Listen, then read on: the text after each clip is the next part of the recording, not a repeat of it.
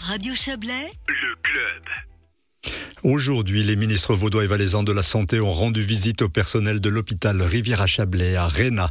L'occasion pour Rebecca Ruiz et Mathias Reynard de prendre le pouls des équipes soignantes du HRC après deux ans de pandémie. Quentin Frey a suivi cette rencontre cet après-midi.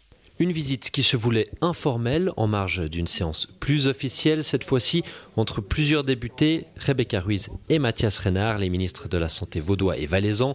Une visite en compagnie du directeur du site, Christophe Meucli, et de la présidente du conseil d'administration, Brigitte Roriv-Fetmans, mais sous la houlette de Nicole Yagui, infirmière chef du service de médecine.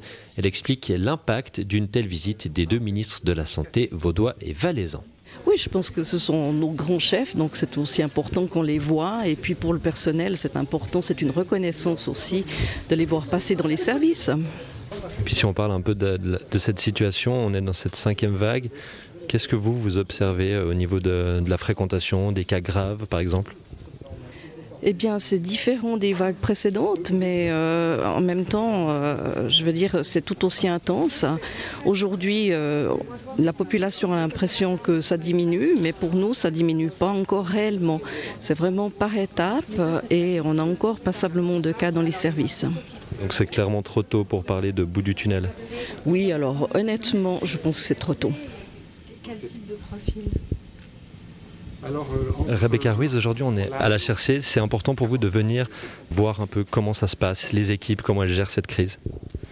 Oui, c'était important pour moi comme pour mon collègue euh, Mathias Renard, après ces deux années euh, éprouvantes aussi pour le personnel et les équipes de l'hôpital Rivière-à-Chablais, déjà de prendre le pouls hein, euh, auprès de, de, ces mêmes équipes, d'entendre leur ressenti après ces deux années qui ont été difficiles avec, comme on a pu l'entendre, à chaque fois, à chaque étape de, de, cette crise, des nouveaux défis auxquels ces équipes ont dû faire face. Et aujourd'hui aussi, en entendant l'espoir qui est celui des équipes, qu'on revienne enfin à une situation normalisée, euh, puisque la fatigue et la lassitude sont là, et l'envie aussi, euh, comme le reste de la population finalement, de passer à autre chose et de pouvoir aussi se reposer euh, lorsqu'on est au front depuis, depuis bientôt deux ans. Ce qu'on voit, c'est qu'il y a de la fatigue, euh, surtout dans les secteurs qui ont été très exposés au Covid, mais qu'en parallèle, il y a une grande solidarité, une grande unité dans le personnel, une cohésion. C'est ce qui leur permet de tenir, de s'engager. Puis évidemment, c'est des équipes qui ont besoin de souffler. Euh, on est à flux tendu maintenant depuis deux ans. On espère vivement que c'est gentiment derrière nous euh, et puis que non seulement pour l'ensemble de la population, mais en particulier pour le personnel. Les applaudissements du début, il ne faut pas les oublier. On tient toujours grâce au personnel soignant, grâce aux équipes euh, des, hôpitaux. Donc euh, voilà, cette solidarité-là, elle est forte à l'intérieur de l'hôpital et on doit l'avoir aussi à l'égard de tous les soignants de notre région. Là, on est passé par les soins critiques, par euh, le service spécial Covid. Vous avez eu l'occasion de parler avec ces équipes. Ils se sont beaucoup confiés. Ça, c'est quelque chose qui est plutôt de bon augure en fait qu'ils aient confiance et qui plus est devant la direction et puis le conseil. Complètement, je pense que c'est un indicateur vraiment positif. Pour nous, c'est important de voir comment ça se passe dans ces moments et on, profite aussi toujours dans ce genre de visite de, enfin moi en tout cas j'adore faire ça, c'est sortir un petit moment du circuit organisé et puis aller voir euh, des collaborateurs euh, à gauche à droite, euh, avoir une petite discussion bilatérale, directe et puis en fait c'est les mêmes choses qui reviennent.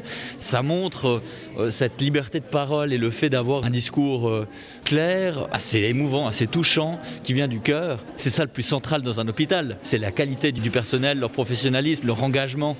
Et je crois que là, vraiment, tout est réuni sur ce site de Réna.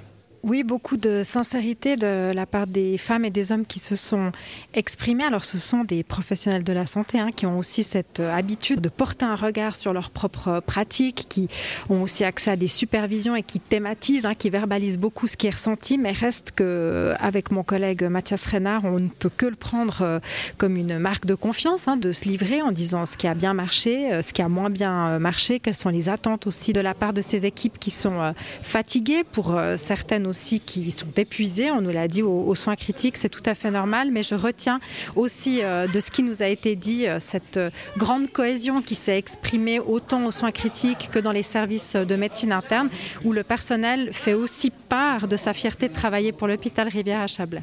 Et qu'est-ce qu'on peut souhaiter du coup pour votre troisième et prochaine visite à la GRC Il ben, faut espérer qu'on n'aura plus de patients Covid, qu'on aura une situation euh, qui sera beaucoup plus sereine, et puis euh, de pouvoir euh, venir avec d'autres éléments, avoir des discussions sur d'autres besoins, parce qu'aujourd'hui on est vraiment dans une situation maintenant depuis deux ans qui est une situation quasiment à flux une situation vraiment assez euh, fatigante pour le personnel, plein d'énergie, plein de propositions pour améliorer le fonctionnement euh, de l'hôpital, du système de soins et voilà, de pouvoir avoir des discussions plus générales sur notre système de santé et pas rester que sur ces éléments euh, de gestion d'une crise parce que quand on fait de la gestion de crise, ben, forcément que c'est plus dur de développer des choses utiles à plus long terme.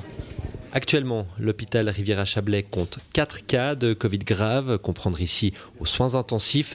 De l'avis des différents protagonistes de l'établissement Valdo-Valaisan, l'absentéisme dû au Covid et à la fatigue pèse sur le personnel soignant, mais que la bonne entente générale comble en partie du moins ce vide. Et c'était donc un reportage réalisé par Quentin Frey.